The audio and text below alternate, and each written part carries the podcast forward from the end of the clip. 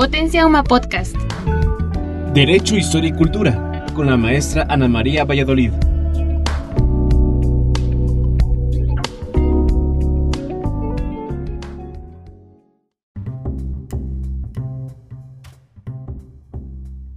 Hola, los saluda Ana María Valladolid desde Potencia UMA de la Universidad Marista de la Ciudad de México. Nos encontramos en la sección Derecho, Historia y Cultura y tenemos nuevamente como invitada a Cérida Webster Enestrosa. Hola Cérida, ¿cómo estás? Hola, buenas tardes Ana María. Buenas tardes. Voy a leer una breve semblanza tuya para que te recuerde el público. Cérida Webster Enestrosa, doctoranda en Historia por la UNAM, se ha enfocado en el estudio del siglo XIX en México, de manera particular en la cultura política del primer tercio del siglo, se ha dedicado a la difusión, la didáctica y la enseñanza de la historia por más de 20 años. Actualmente dirige el Departamento Académico de Ciencias Sociales y Humanidades en la Prepa Tech del Tecnológico de Monterrey, Campus Ciudad de México. Cerida, ¿cómo estás? Muy bien, muchas gracias. Buenas tardes. Buenas tardes. Nos vamos a enfocar este día para hablar sobre las leyes de reforma de Benito Juárez. ¿Qué nos puedes platicar al respecto? Bueno, hay muchas cosas que decir sobre, sobre las leyes. Primero que nada, entender que otra vez eh, estamos hablando de un proceso histórico que responde a necesidades específicas del, del país y del mundo en el momento en el que fueron promulgadas. Y bueno, pues justamente lo que hay que hacer es tratar de explicar cuál es ese contexto y cuáles eran esas necesidades, por qué surgen en ese momento y no en otro. Podemos empezar tratando de entender cuál es la naturaleza de estas leyes. Se trata de, unas leyes liberales que tenían como propósito principal modificar la estructura política y, social del país, pasar de un, de un país en el que se sentaba desde la época colonial en, en las organizaciones corporativas, y dar paso a un modelo liberal en el que el individuo fuera el sujeto del, derecho exclusivamente. Es un proyecto que tardó mucho tiempo en entrar en México, hubo muchos intentos a lo largo del siglo XIX y finalmente pues logra, logra entrar durante la Guerra de Reforma. La ideología liberal empieza a difundirse en el mundo a partir de la Revolución Francesa ya de manera mucho más concreta en leyes que justamente trataban de romper con esta estructura eh, del antiguo régimen, muy enfocada en cuestiones de privilegios de corporación, por corporaciones y en propiedad corporativa, por ejemplo, o comunal, para pasar a un mundo moderno que se enfocaba sobre todo en, el individuo. Y eso es lo más importante que hay que entender.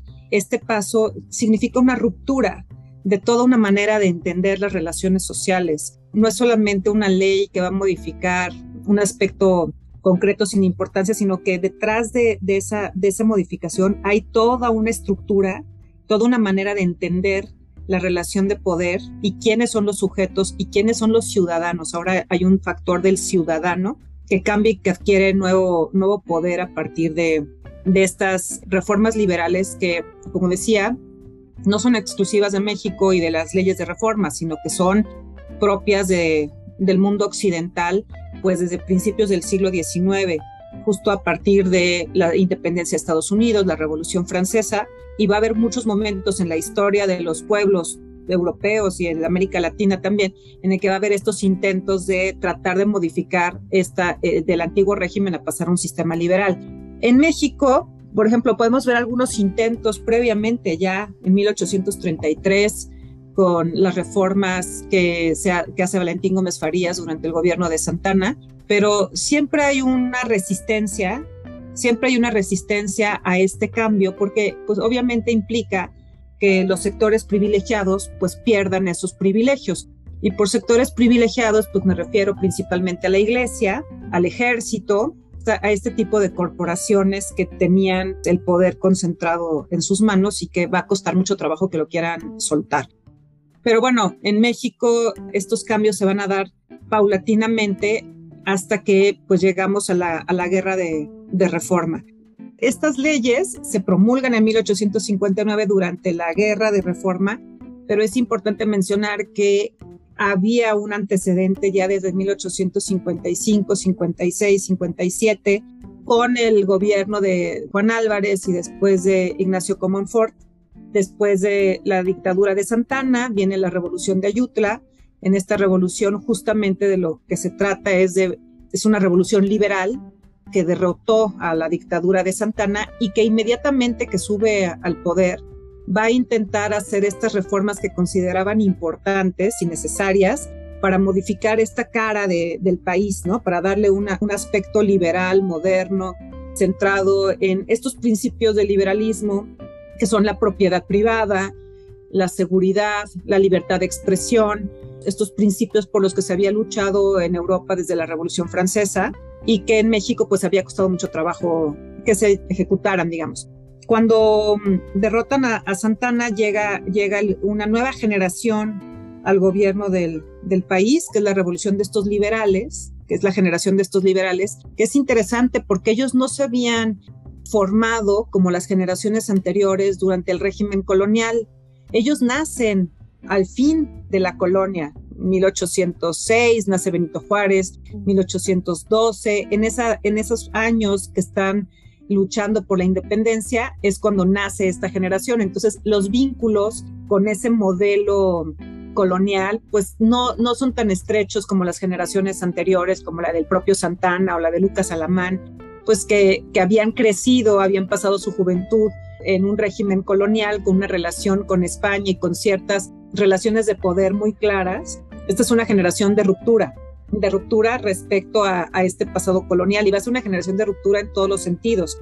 Al no tener estos vínculos, cuando suben al poder les es más fácil, les resulta más necesario y urgente hacer una ruptura ya radical que termine con esos lacitos que todavía quedaban de esas estructuras coloniales, digamos. Entonces, pues cuando ellos suben al poder van a empezar a hacer estas modificaciones de manera inmediata. Entonces tenemos inicialmente tres leyes reformistas que intentaron ser moderadas, no, no radicales, intentaron ser moderadas, pero pues obviamente eh, no fueron bien recibidas por la población, principalmente por la iglesia y por los feligreses, que pues fueron convencidos por la iglesia de que se estaba atentando no contra una institución, sino contra el mismísimo Dios, ¿no? O sea, contra la institución de Dios. Entonces tenemos, por ejemplo, en estas leyes reformistas, la ley Juárez, que se promulga previo a la Constitución. Todas estas, leyes que voy a mencionar son previas a la Constitución del 57, o sea, previas a la Guerra de Reforma. La ley Juárez, que lo que buscaba hacer era la igualdad ante la ley, que acabar con estos privilegios que tenía la iglesia y el ejército al tener tribunales especiales para delitos del fuero común, pues lo que trata de hacer es la igualdad ante la ley y la igualdad es uno de los principios del liberalismo, ¿no? Igualdad ante la ley y entonces acabar con esos privilegios de algunos sectores. Evidentemente los tribunales siguen existiendo, pero para delitos propios del orden militar o del orden eh, religioso, pero aquí la cuestión era que también en los delitos del fuero común fueran juzgados por tribunales comunes, no por tribunales especiales. Entonces, este es un primer principio. Otra reforma que se, que se realizó fue la ley Lerdo, una ley muy controversial porque esta ley lo que hacía era acabar con la propiedad comunal, con la propiedad de las corporaciones, tanto religiosas como civiles. Y cuando estamos hablando de corporaciones, estamos entendiendo a la iglesia, por ejemplo, pero también a los pueblos indígenas. Esto es muy importante porque lo que se trata de hacer otra vez con estas leyes liberales es pasar a un modelo en el que el individuo es el sujeto de derecho, ¿no? Es el, es el que cuenta, es el que puede gozar de los derechos, como la propiedad privada. Entonces desaparece el principio de propiedad comunal.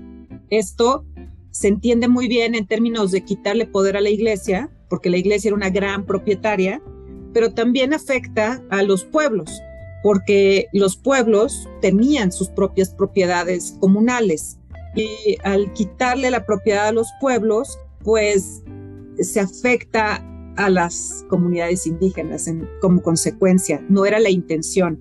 La intención era crear un país de pequeños propietarios y llevar a la modernidad a partir pues, de la pequeña propiedad privada.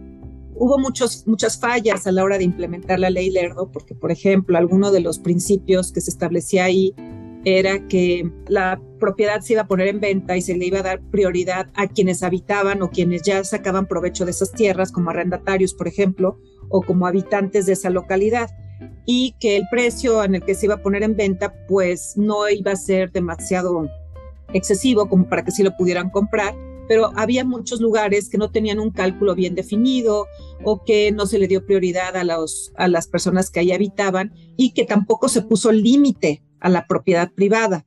Y entonces vamos a ver que esto va a desencadenar desafortunadamente, pues en estas grandes extensiones de tierra que luego vemos en el porfiriato, que es una es producto de una ley lerdo no ejecutada de manera adecuada, ¿no? También tenemos la ley Iglesias. La ley Iglesias lo que buscaba era prohibir el cobro de las obvenciones parroquiales a la gente pobre. Y acá es importante ver que cuando hablamos de las subvenciones parroquiales, nos referimos a estos derechos o cuotas que se, que se pagaba por los servicios que daba la iglesia, por ejemplo, por el, matrimonio, el bautismo, la unción de los enfermos. Por estos servicios, la iglesia cobraba una especie de, pago, de cuota, y aquí la ley pide que a los pobres no se les cobre esto. Aquí lo que estamos viendo es en un un, liberal muy radical va a decir que la iglesia tenía muchos privilegios, pero la verdad es que más bien se trata de un Estado que era muy débil. Era un Estado que no, que no tenía en su poder las funciones que el Estado debe tener. Por ejemplo, el control de su población, el censo de la población, quién nace, quién muere, quién se casa, todo esto estaba en manos de la iglesia y mm. el, el, Estado todavía no había asumido ese papel que le toca por la naturaleza misma del Estado, porque pensemos que venía de un régimen colonial en el que el trono y el altar eran una sola cosa, no estaban separados. Entonces aquí de lo que se trata es justamente de lograr que cada quien se, encamine a sus propias funciones y que el Estado entonces adquiera las funciones que le son propias para cuidar a sus ciudadanos. Pero esta separación no existía, entonces el esfuerzo es lograrla no es que se busque de entrada, no me parece que, sea afectar a la iglesia, sino fortalecer al Estado y fortalecer a los individuos y a la propiedad privada. Creo que va más bien por ahí, ¿no? Por un modelo liberal moderno, no necesariamente por afectar a la iglesia. Sí, qué maravilla, qué bueno que estás haciendo esta, esta referencia histórica tan importante, porque sí se puede pensar lo otro, ¿no? Que se trataba de afectar plenamente a la iglesia por la naturaleza de estas leyes. Sí, sí, pero si vemos las, las leyes, eh, lo que están pensando es en fortalecer al individuo como ciudadano y darle las posibilidades de que crezca económicamente. O sea, es un modelo totalmente liberal, de, que crezca burgués, pues, ¿no? Que crezca, que se enriquezca, que pueda tener propiedades, que pueda hacer crecer la industria. Eso es en lo que se está pensando, en hacer a un país más productivo y de repente en esta idea de hacerlo más productivo, pues choca con otra manera de entender el mundo, que era la que venía de la época colonial, en la que la propiedad de la tierra la tenía la iglesia, pero también estas comunidades que no están pensando en el sentido moderno de hacerlas producir de manera exhaustiva para la exportación de productos y para entrar al comercio internacional, están pensando, es otra mentalidad totalmente distinta, están pensando en satisfacer sus necesidades. De hecho, esta, estas leyes afectaron notablemente a las clases más bajas, porque, por ejemplo, la iglesia era una gran arrendataria, pero cobraba muy bajo la renta de las tierras. Entonces, el campesino que no tenía eh, tierras propias, pues las alquilaba, digamos, a la tierra, las ponía a producir a la iglesia, las ponía a producir, le pagaba a la iglesia su cuota y le quedaba una cierta ganancia. Pero cuando estas tierras pasan a manos privadas, pues este campesino ya no las puede rentar a estas personas y las va a convertir en un trabajador para esas tierras de las que antes sacaba un provecho, por ejemplo, ¿no? O también la cuestión del de los préstamos que hacía la iglesia, con toda esta riqueza que generaba, pues tenía la posibilidad de hacer préstamos a un rédito también muy bajo. Entonces eh, sucede nuevamente lo mismo, va a haber una afectación a estos sectores que de repente se van a sentir desprotegidos porque ya no van a tener esta protección, estas facilidades que le daba la iglesia. Que en el mundo en el que se estaba viviendo en el siglo XIX era necesario eso, sí, claro que era necesario.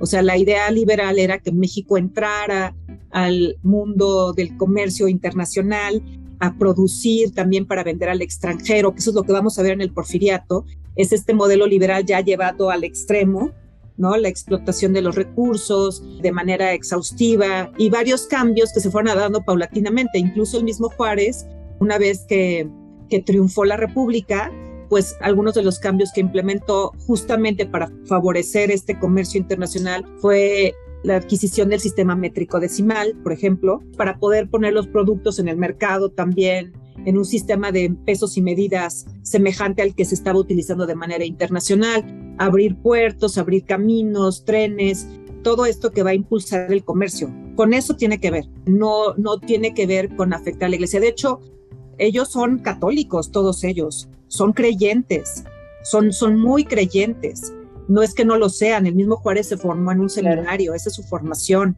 Sí. Entonces, no, no es que estén relegando de la iglesia, sino más bien están pensando en la modernidad del país, ¿no? En la, globalización ahora, ¿no? Sí, el neoliberalismo que, que, tenemos hoy en día, por, por ejemplo, se, se entiende en ese mismo sentido, ¿no? Bueno, eso es por un lado. Entonces, posteriormente viene la promulgación de la Constitución de 1857, esta constitución tuvo pues grandes discusiones al interior porque, bueno, primero que nada hay que hablar que quienes participan de la elaboración de la constitución, el Congreso se formó por liberales. No hay conservadores en el Congreso, ahí no hay esa representación. Eso es importante porque eso va a dar va a explicarnos la guerra de reforma. Estos liberales que ganaron en la revolución de Ayutla ya tenían un pleito entre liberales y conservadores. Ya existía esta, esta disputa. Digamos que el origen, o más bien cuando se hace muy evidente el contraste entre un proyecto liberal y un proyecto conservador, es a partir de la guerra contra Estados Unidos, México-Estados Unidos. Una de las, de las consecuencias más graves que la guerra dejó fue la división del país en estos dos grupos, de ver quién había tenido la culpa, quién era el responsable de esa guerra. Si los liberales por querer imitar un modelo ajeno o los conservadores por querer continuar con un modelo pues ya caduco y no incentivar estos cambios. Entonces, a partir de esto, pues vamos a ver un continuo enfrentamiento entre liberales y conservadores y de momentos uno tiene la batuta y de repente el otro la tiene, ¿no? Entonces, ahí en este conflicto entre liberales y conservadores, digamos que la primera pelea, el primer round, lo ganan los conservadores cuando logran traer a Santana del exilio para que gobierne durante un tiempo. Él establece una dictadura, salen muchos liberales del país justamente en ese momento exiliados porque Santana está gobernando, pero finalmente con la revolución de Ayutla vuelven muchos de ellos y logran derrotar a, a, Santana. Entonces es el turno de los liberales. Estos liberales de Ayutla van a redactar esta constitución liberal muy importante la Constitución de 1857 porque justamente como parte de estos principios liberales es la guía, pues es nuestra primera constitución que incluye las garantías individuales, ¿no? Mm. Estas garantías individuales que precisamente hablan pues de estos valores del liberalismo, del ciudadano, del individuo, de los derechos individuales, que no nada más se reconocen, sino la, la ley las debe garantizar. El Estado tiene la función de garantizarlos, no los otorga, los garantiza. Entonces, pues viene toda esta, todas estas leyes. Uno de los artículos que más se discutió y que finalmente no quedó plasmado en la, en la Constitución del 57 fue la libertad de cultos, la mm. tolerancia religiosa, que evidentemente generaba muchísima polémica porque pues es un país de católicos.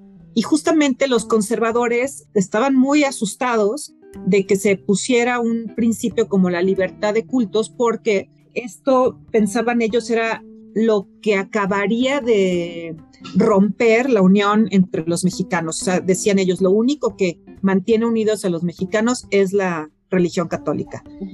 Entonces, se discutió mucho y finalmente no quedó en la constitución, por eso decimos que es una constitución moderada. Hubo muchos puntos que no, que no quedaron plasmados. Otro punto que no quedó plasmado fue, por ejemplo, el juicio por jurado, muy, muy interesante que apenas ahora tenemos algo semejante con los juicios orales, pero que no había nada así, se, se, fue algo que también se discutió para esa constitución. Y otra vez estamos pensando en el ciudadano que ejerce un poder particular, los juicios por jurado, esos son el ciudadano activo que participa también en el poder judicial, ¿no? Tiene una, una voz importante.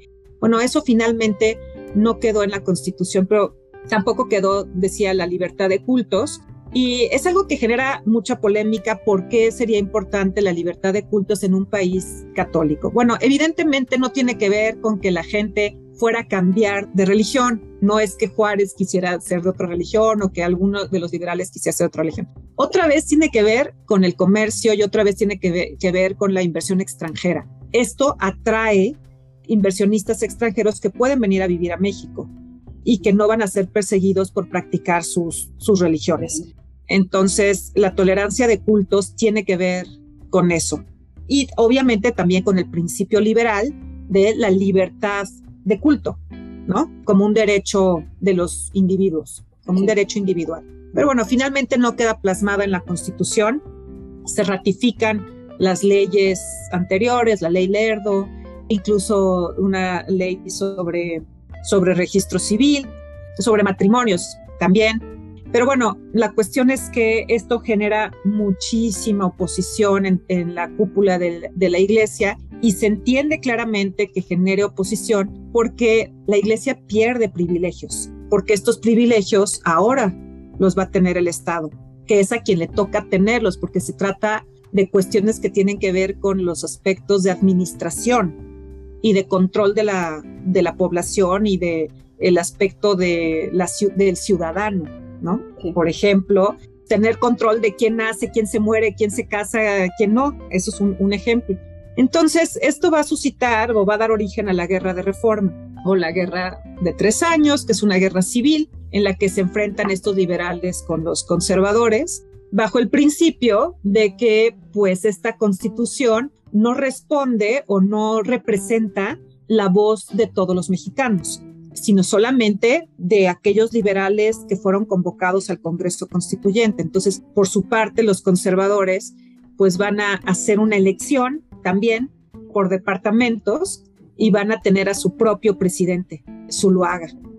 Y entonces Zuluaga va a llegar a la Ciudad de México, a Tacubaya, y pues le va a decir a Comonfort que debe entregar la, la, presidencia. Comonfort duda, duda mucho qué hacer, porque si bien había sido un liberal de la revolución de Ayutla importante, ya ha visto lo que significa implementar esa constitución y quererla, quererla poner en práctica. Ya ha visto el levantamiento en varias, varias ciudades de, del país y se da cuenta que probablemente es una constitución no acorde con la sociedad, que está muy en otro ámbito, porque la sociedad todavía es difícil con una ley modificar estructuras desde adentro, la cultura, ¿no? Mm. La, la manera de relacionarse. Entonces, Comonfort duda y pues finalmente Comonfort acaba metiendo la cárcel a Juárez, sacando de la cárcel a Juárez y finalmente yéndose, yéndose, ¿no? Renunciando.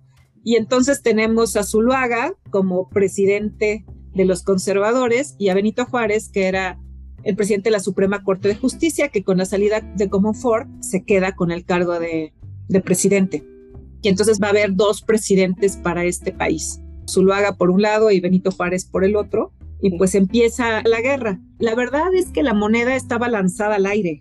Cualquiera de los dos proyectos podía triunfar en ese momento. Ahora nosotros contamos la historia ya sabiendo lo que pasó, y pensando en que los liberales parecía que tenían el camino ya destinado a triunfar. Pero eso no, no es así.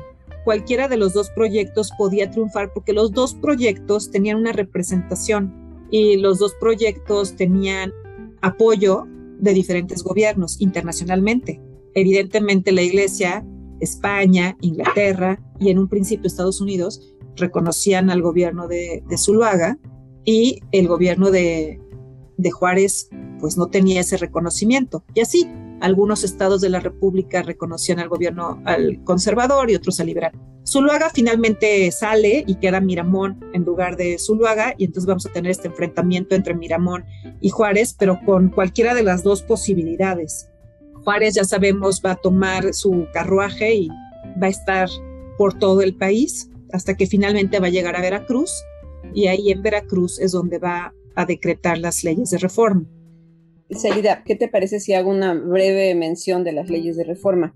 Sí. En este contexto rapidísimo, encontramos, por ejemplo, la ley de nacionalización de los bienes eclesiásticos, que es, tú ya has hecho referencia, del 12 de junio de 1859, la ley del matrimonio civil del 23 de julio de 1859, la ley orgánica del registro civil del 28 de julio de 1959, la ley de exclaustración de monjas y frailes de agosto de 1859, Ley de la Libertad de Cultos de diciembre de 1860, decreto del 26 de febrero de 1861 para la salida de las religiosas y religiosos que ahí vivían, que mandaba extinguir las comunidades religiosas, salvo las de las llamadas hermanas de la caridad. Bueno, creo que estas han sido algunas, tú ya has mencionado otras, pero bueno, esas quiero mencionar.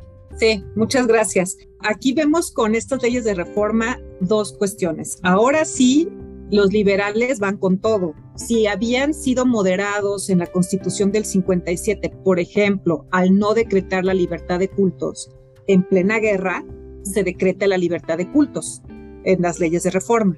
Sí. Este es un punto importante porque aquí lo que se está haciendo con las leyes de reforma es también una estrategia en plena guerra. O sea, sí es la necesidad de transformar al país, eso es cierto, pero el momento en el que se están decretando, recordemos que es durante la guerra civil.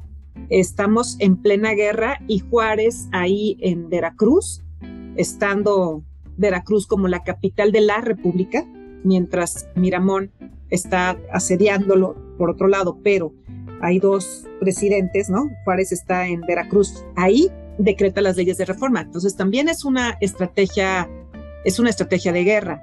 No es nada más implementar los cambios en ese momento, sino también tiene otra connotación, hay que, hay que verlo también así, porque esto significa que esos bienes de la iglesia que están ahí se pueden vender en las ciudades ocupadas por los liberales, porque ya no nada más está hablando de de la desamortización de fincas rurales, como la ley Lerdo lo decía, sino que también de todos los bienes de la iglesia, todos, no solamente las tierras, estamos hablando de todos, porque en la ley Lerdo se salvaban los conventos, por ejemplo, las parroquias, las, se, se salvaban, pero ahora es todo. Entonces puede ser que alguien ahí lo quiera comprar y le dé recursos lo pague y estos recursos sirvan para, para pagar la guerra. Mm. Puede ser que esto motive a que alguien apoya al movimiento, algún empresario también puede ser. Puede ser que esta burguesía, que está ávida de también crecer, apoye a Juárez también por, por este decreto de las leyes de, reforma. Entonces, también hay, hay, que verlo ahí. Es muy interesante porque hay un proceso más o menos paralelo, que es la Guerra Civil Norteamericana, que más o menos son los años, más o menos empatan ahí en el 61-65, y Lincoln hace algo muy parecido durante la guerra.